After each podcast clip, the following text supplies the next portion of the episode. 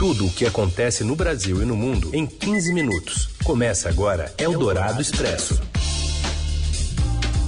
Olá, sejam bem-vindos. Eldorado Expresso começando e trazendo para você as notícias no meio do seu dia, na hora do almoço ou a hora que você preferir. Eu sou a Carolina Ercolim e comigo, Raíssen Abac. Como vai, Raíssen? Oi, Carol, boa tarde a você, também a quem nos acompanha ao vivo e que estiver almoçando ou se estiver jantando, tomando café da madrugada, seja o horário que for. Nessa parceria aqui da Rádio Dourado com o Estadão, vamos aos destaques desta quinta, dia 25 de março. Ministro Paulo Guedes diz que vai antecipar benefícios para aposentados e permitir que empresas voltem a cortar salários e jornada de trabalho para enfrentar a piora da pandemia. O Conselho Federal de Medicina nega rever a autorização para médicos usarem cloroquina, mas admite investigar quem indicar o kit Covid como cura. E ainda, os governadores pressionados com a vacinação de policiais e professores em São Paulo e o ministro das Relações Exteriores balançando no cargo. É o Dourado Expresso. Tudo o que acontece no Brasil e no mundo em 15 minutos. Ministro da Economia Paulo Guedes disse hoje que o governo tem engatilhadas novas medidas para o combate ao recrudescimento da pandemia no Brasil. Em audiência pública na comissão temporária do Senado, que acompanha as medidas de enfrentamento ao coronavírus, Guedes citou a antecipação de benefícios de aposentados e pensionistas. Outras medidas seriam uma nova fase do programa de apoio a micro e pequenas empresas e o relacionamento do programa ou relançamento do programa que permite a suspensão de contratos e redução de jornadas e salários de trabalhadores. Guedes disse que em até 60 dias possivelmente o país terá um cenário completamente diferente a partir das medidas do protocolo de crise a serem disparadas em sequência. Segundo ele, se o Congresso aprovar hoje o orçamento de 2021, poderá ser disparada imediatamente a antecipação dos benefícios do 13º salário de aposentados e pensionistas. O ministro disse que seriam mais de 50 bilhões de reais para proteger os mais vulneráveis e os idosos. Ou seja, mais 50 bilhões vêm de dezembro para agora. Então, nós vamos proteger os mais vulneráveis, os idosos, nessa segunda grande guerra contra o coronavírus. Guedes considerou um equívoco a resistência às mudanças no uso de seguro-desemprego para pagar o programa emergencial de manutenção de empregos. Os recursos seriam destinados a trabalhadores que tiverem o contrato suspenso ou salário reduzido. O ministro aceitou, no entanto, fazer a reformulação do programa, ainda que isso possa acarretar impacto fiscal.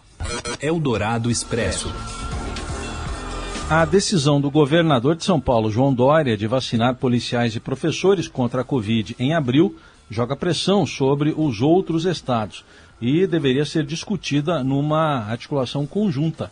A avaliação é do governador do Rio Grande do Sul, Eduardo Leite. Em entrevista à Rádio Eldorado, ele disse que a iniciativa do colega de PSTB deveria ter sido debatida no Fórum de Governadores. Levei a discussão ao Fórum dos Governadores e nós, eu trabalho para que haja uma ação articulada do Fórum dos Governadores, porque existe um plano nacional de imunização. E esse plano prevê a imunização de idosos e de pessoas com comorbidades antes de chegar aí aos policiais. De certa forma, a tomada de decisão sobre a, a imunização dos profissionais de segurança, se não for bem articulada, eleva uma pressão e pode gerar uh, tomadas de decisão erradas. Por exemplo, imunizar pessoas saudáveis antes de imunizar pessoas que mais estão expostas ao risco do vírus. Toda vacina que você dirige para alguém, ela está deixando de ir para outra pessoa. Então, se for para nós imunizarmos a, a área da segurança e uh, uh, os profissionais de educação primeiro, a gente também tem que criar esses critérios conjuntamente e por isso eu pedi que o CONAS ontem discutisse o tema, que é o Conselho Nacional de Secretários de Saúde, e também levamos a debate no Fórum dos Governadores para ter uma posição mais conjunta. Eduardo Leite também disse que é salutar a mudança de posição de Jair Bolsonaro ao anunciar ontem a criação de um comitê para articular ações nacionais contra a pandemia, mas destacou que ainda é cedo para acreditar que Bolsonaro realmente mudou de postura. O governador gaúcho afirmou que é preciso discutir a mudança do presidente, mas em outro sentido, na eleição de 2022. Para ele, um processo de impeachment agora poderia agravar a situação da pandemia. No ano que vem nós temos uma eleição e a gente vai ter a oportunidade de discutir num processo eleitoral a mudança do presidente, né? Agora, nesse momento, criarmos uma circunstância política, um ambiente político em que, o, em que levemos o presidente a não arredar, a não mudar as suas posições, eh, isso ceifa vidas. Né? A gente deseja a mudança de posição do presidente. Se não é possível mudar o presidente agora, e eu não sou um, um, não estou falando aqui num processo de impeachment, mesmo que houvesse um processo de impeachment, levaria tempo. Né? Isso significaria vidas perdidas até que haja uma mudança de presidente. Nós precisamos é que o presidente mude de posição para salvar vidas. Mas Eduardo Leite colocou na conta de Bolsonaro três mortes no Rio Grande do Sul de pacientes que teriam pedido um tratamento com nebulização de hidroxicloroquina defendido pelo presidente, embora não tenha comprovação científica de eficácia. Sem dúvida, porque o que, que acontece, né? Mas não são apenas essas mortes, né? São tantas outras, não apenas de pessoas. A liderança do presidente, a posição que ele ocupa é muito forte. É o presidente da República e ainda acima disso, além disso, é, ele é, tem uma base, uma militância e uma estratégia de redes de militância virtual que faz prosperar ideias erradas que acabam sendo assimiladas por parte da população. O caso foi denunciado pelo próprio Hospital Nossa Senhora Aparecida, em Camacuã, no sul do estado, onde os pacientes estavam internados. A, a nebulização com hidroxicloroquina foi realizada pela médica Eliane Scherer, que foi afastada e está sendo investigada pelo Ministério Público e pelo Conselho Regional de Medicina do Rio Grande do Sul.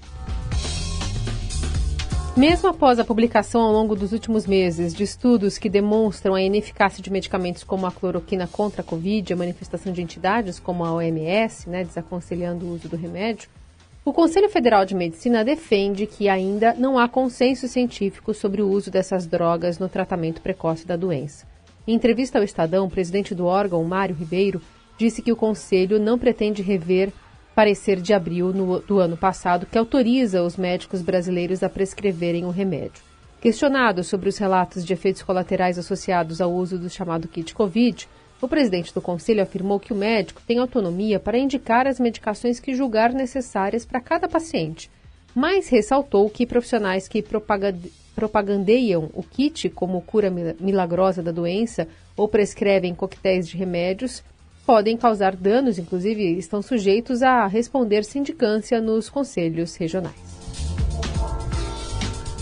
O vice-presidente Hamilton Mourão declarou em entrevista no Palácio do Planalto que o número de mortes por Covid no Brasil ultrapassou o limite do bom senso. Lembrando que ontem o Brasil passou dos 300 mil mortos. Mourão deu a declaração um dia depois de o Brasil passar essa marca e ter uma média móvel acima de 2 mil mortos por dia. E agora vamos enfrentar o que está aí, tentar de todas as formas né, diminuir a quantidade de gente contaminada e, obviamente, o número de óbitos que pô, já ultrapassou o limite do bom senso. O país ainda enfrenta a falta de leitos de UTI e de medicamentos para intubação, enquanto a vacinação não deslancha. 6,32% da população agora, até agora, recebendo a primeira dose dos imunizantes disponíveis até ontem. Eldorado Expresso. Aliados de Ernesto Araújo dizem que o ministro de Relações Exteriores foi abandonado pelo Planalto. De Brasília, Felipe Frazão. Olá, Carol. Olá, Raíssen. Boa tarde a vocês e aos ouvintes da Eldorado. O ministro das Relações Exteriores, Ernesto Araújo, muito pressionado para que deixe o governo Jair Bolsonaro, foi abandonado pela articulação política do Palácio do Planalto. Essa é a avaliação de aliados do chanceler. Na visão desses interlocutores, o chefe da diplomacia bolsonarista ficou muito exposto ao dar explicações sobre atrasos na obtenção de vacinas contra a Covid-19 no Congresso. Parlamentares de diversos diversos partidos fizeram duras críticas ao ministro e o pressionaram a renunciar ao cargo para ajudar a salvar vidas. O que esses aliados do ministro observaram é que quase nenhum deputado ou senador governista assumiu a sua defesa. A sessão foi uma saraivada de pedidos de renúncia do chanceler. O chanceler estava bastante incomodado e reagiu atacando alguns adversários e antecessores. Ele se sente injustiçado porque diz que a política de de vacinação do Brasil é conduzida pelo Ministério da Saúde e decidida pelo Ministério da Saúde e que o Itamaraty apenas presta apoio na tentativa de negociar e encontrar fornecedores de vacinas. O ministro reparou que nenhum parlamentar da base o defendeu na sessão do Senado, sobretudo os líderes do governo, o senador Fernando Bezerra Coelho e o senador Eduardo Gomes, os dois do MDB, e que tem muito trânsito no Palácio do Planalto. Na Câmara, apenas o filho do presidente Eduardo Bolsonaro disse que o Brasil vai muito bem e saiu em defesa do chanceler de quem ele é aliado. Mas já o senador Flávio Bolsonaro não apareceu para defender Ernesto Araújo. Isso, segundo aliados, eles entendem que houve também uma operação para abandonar o ministro coordenada por um rival dele no governo, o ministro Luiz Eduardo Ramos, chefe da Secretaria de Governo. Para esses aliados do chanceler, o ministro Ramos quer que ele seja demitido do cargo para ajudar a compor o governo com um senador ou algum político da base e fortalecer assim a atuação, blindar o Palácio do Planalto no parlamento. Eldorado Expresso. O Índice Nacional de Preços ao Consumidor Amplo 15, o IPCA 15, que é uma prévia da inflação oficial do país, saltou para 0,93% em março.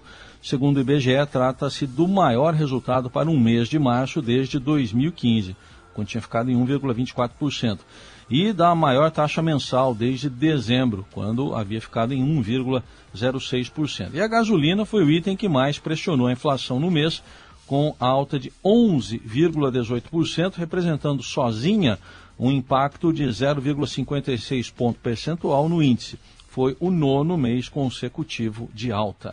Eldorado Expresso. Dois dias após um mega navio de 220 mil toneladas e 400 metros de comprimento bloquear totalmente o trânsito do Canal de Suez, uma das principais passagens náuticas do mundo, a navegação segue, suspensa e as autoridades que administram o canal continuam tentando desencalhar a embarcação. As autoridades informaram que seguem com os trabalhos de flutuação para tentar tirar o navio da margem do canal e que a navegação está temporariamente suspensa enquanto o procedimento não terminar.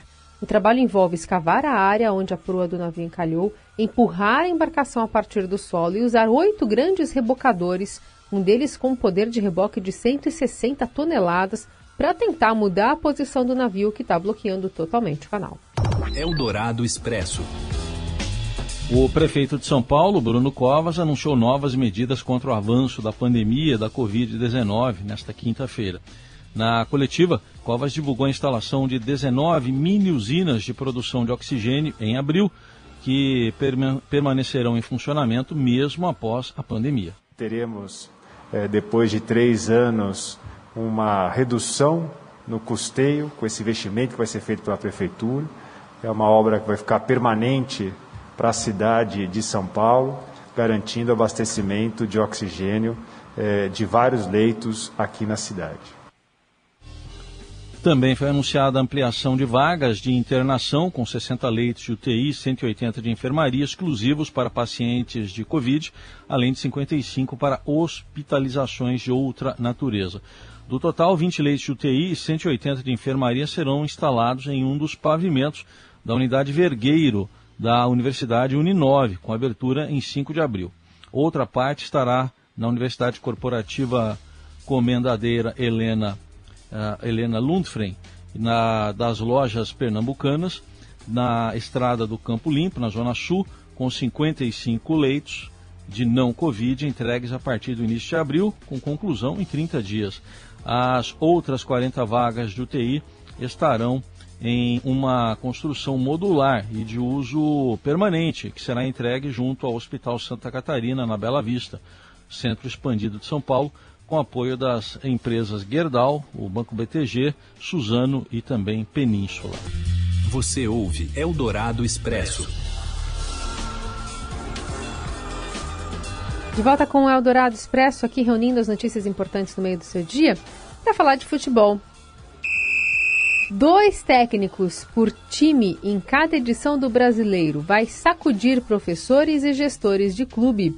Fala mais, Robson Morelli. Olá, amigos. Hoje eu quero falar dessa decisão da CBF de colocar dois treinadores em cada time no Brasileirão a partir desta edição. O treinador que começar num time, se ele pedir demissão, ele vai poder trabalhar apenas em outro time da mesma série, na mesma edição do Campeonato Brasileiro. Se ele for demitido, o clube que o demitiu poderá contratar apenas mais um treinador para que fique até o final da edição do Campeonato Brasileiro. Isso evita que os clubes gastem muito dinheiro na contratação, na demissão, na rescisão, na troca de treinadores Penso também que os gestores ficarão mais expostos, os dirigentes de futebol, os presidentes, na hora de escolher um treinador, vai ter que escolher um tiro certo, mas isso não impede da escolha der é, em nada, der, der errado. A nova regra da CBF também estipula que se isso acontecesse, o clube mandar dois treinadores embora na mesma edição, ele vai ter que colocar um técnico no time profissional já dentro do seu elenco, já trabalhando na comissão, ou na base ou, ou em outra função. Então isso também vai ter que ser uma, vai ser um caminho para os clubes nesse momento. Vai ter que ter um profissional deste tipo na comissão técnica. A torcida vai ter que entender a nova regra e vai ter que ter um pouco mais de paciência com o treinador do seu time, do seu clube. Tudo isso na tentativa de que um treinador comece o Campeonato Brasileiro e talvez chegue até o final dele. É isso, gente. Falei, um abraço a todos, valeu. Eldorado Expresso. O parlamento da Nova Zelândia aprovou uma lei que dá às mães e aos pais um valor de licença depois de um abortamento natural ou um parto natimorto. O subsídio pelo luto foi aprovado por unanimidade no parlamento. Trabalhadores terão três dias de licença quando uma gravidez termina com um natimorto, sem necessidade de recorrer à licença médica. O luto não é uma doença, é uma perda, e a perda exige tempo, afirmou o parlamento. A Índia tem uma lei, uma lei semelhante em vigor. A licença dará, será dada a mães, seus parceiros e também pais que têm planos para adotar uma criança ou ter um filho por barriga de aluguel. Segundo o parlamento, o parlamento na Nova Zelândia, uma em cada quatro mulheres teve um aborto natural. O país foi o primeiro do mundo a garantir às mulheres o direito ao voto. O governo é liderado por uma mulher, a primeira-ministra Jacinda Ardern, que é vista como uma defensora dos direitos das mulheres. Eldorado Expresso. Blue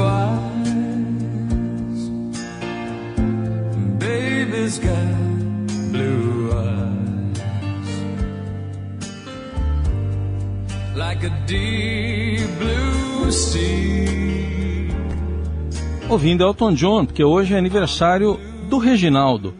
Reginald Kenneth Dwight, ou Elton John, completando hoje 74 anos, começou a tocar piano muito jovem, em 1962, e aí acabou se destacando numa banda para depois fazer carreira solo. Né? O nome artístico foi criado a partir dos nomes dos amigos da banda. É, o saxofonista Elton Dean, o vocalista Long John Baldry. Aliás, essa história toda está na Hora da Vitrola, do nosso companheiro de trabalho, o André Góes. Eu ouviria o André Góes hoje, hein? Aliás, ouviria todos os dias mas ouço todos os dias. Mas hoje tem também um especial no canal Bis às nove da noite, o documentário Elton John Becoming Rocketman, para conferir toda a biografia de Elton John e, lógico, muita música. E assim fechamos o Eldorado Expresso desta quinta-feira. Valeu, Heisen. Até amanhã. Valeu, Carol. Gente, obrigado pela companhia e até amanhã blue eyes. Baby's got blue Você ouviu Eldorado Expresso tudo o que acontece no Brasil e no mundo em 15 minutos.